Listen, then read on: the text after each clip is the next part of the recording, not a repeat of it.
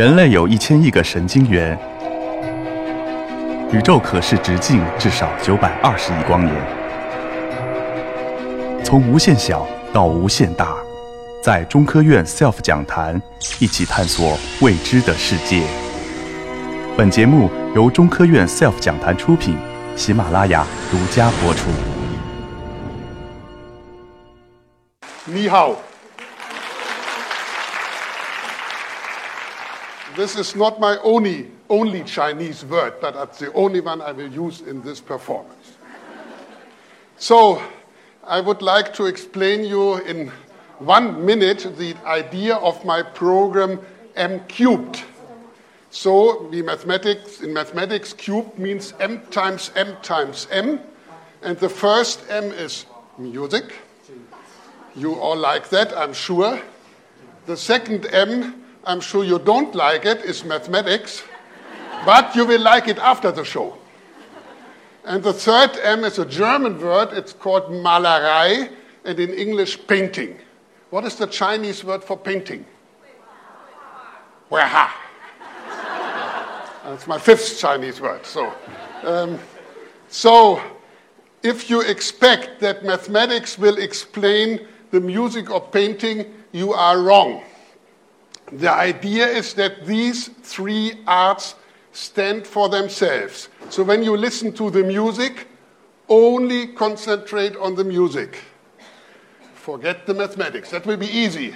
If you listen to mathematics, forget the music. That's perhaps not so easy. And then there will be paintings, and the paintings combined are combined with the mathematics. So there, there you are allowed to think at the mathematics the paintings will actually be cartoons. You will see them. So concentrate on the music, concentrate on the mathematics, and when the paintings come, concentrate on both paintings and mathematics. I promise to say one minute. I still have 10 seconds. I have here a wonderful watch. But I don't use this 10 seconds. I play instead more music.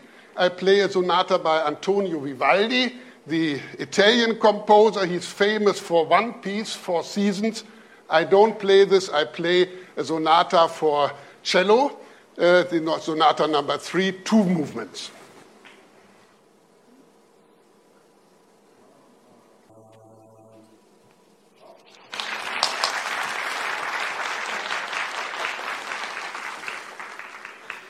So, for me, that was the hard part. The mathematics part is easy for me. For you, the mathematics part might be a little bit harder. But I make it easy for you. If you think at Germans, you probably think that we sit in a beer garden 24 hours a day and drink beer. We like that very much, not 24 hours. And on this painting, you see me in such a beer garden. And I order a beer. The beer comes. I'm very glad that I have the beer. Ah, And now the table is wobbling and I'm extremely angry. The whole beer is poured out. I hate that. So I complain to the owner of the place. I throw the table away and say, What table do you have? And he says, No, no, no, the table is completely all right.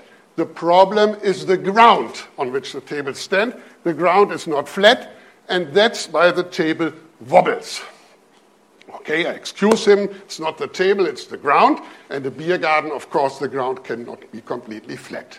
So we all have experienced such a situation and we know what to do. So I wonder what to do. And next video, a little boy comes and tells me, ha, very simple. Namely, take a sheet of paper, the paper under my beer, for example, put it under the leg, and the table is okay. But you know that all only okay for a while because of the paper after a while it's a little bit compressed and instability again. Mathematicians hate instability. They don't accept that. And you should also hate it. And it, I show you something in the future when you have a wobbling taper, table, uh, table, you will always apply and you will have never a wobbling table again. You will think this is not possible. And the answer is very simple and can all the time apply it. Namely, we do a quarter turn of that table. We turn it up to a quarter, we turn it forward and backwards, and you see, now we watch, at some moment, blop, now it's completely stable. Try that out at home or wherever you are. If you have a wobbling table, turn it up to a quarter and it will be completely fixed. And this is not by chance. It's a mathematics talk. It's not a beer garden talk, although it, so far it was a beer garden talk. It's a mathematics talk, and there is a mathematical proof that this works. And this proof we want to work out together. And for this, we first have to translate, and that's an important part also in mathematical research, the problem of reality into a mathematical problem. We have to make a so called mathematical model. And that we do now together. And we look at the next video. We enumerate the four legs one, two, three, four. And we fix leg two, three, and four on the ground so that one leg is above the ground. Yeah, if it would not wobble, then all four would be in the ground. So that it wobble means you see leg one is above the ground. And that's why it wobbles. And now comes an important step. We see the next uh, slide. So you see now the points on the ground where the four legs are. Leg two, three, and four are fixed on the ground, and leg one is above the ground. If I push back leg one down, then leg three is above the ground. So it wobbles. And now, please, next slide.